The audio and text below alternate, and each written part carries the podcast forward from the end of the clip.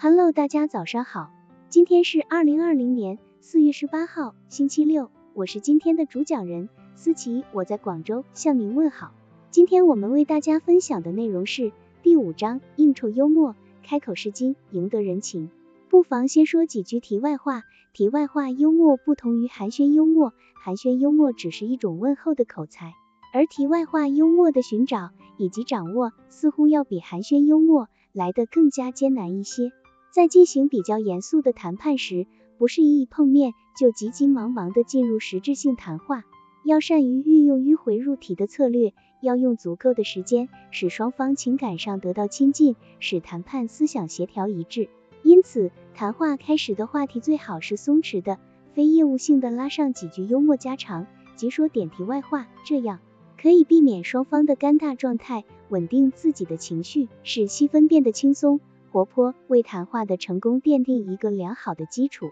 题外话幽默的选材比较丰富，你可以谈谈关于天气的话题，可以谈有关旅游的话题，可以谈有关娱乐活动的话题，可以谈有关嗜好、兴趣的话题。可以谈有关衣食住行的话题等等，可见以风趣活泼的话做开场白，能扫除严肃谈话前的拘束感和防卫心理。只要能引起对方的笑声，气氛就会马上变得活跃起来。在这样的氛围中，双方的交谈性质自然就会提高。一般来说，要在开始就制造一个融洽的谈话气氛，需要对谈话的对方做一番认真的研究，然后以极简短的几句话。四两拨千斤，捅破相互间的心理隔膜，一下子缩短心理距离，使对方产生亲近感，这样谈话就会容易多了。幽默的题外话内容丰富，可以说是信手拈来，不花力气。你可以根据谈判时间和地点，以及双方谈判人员的具体情况，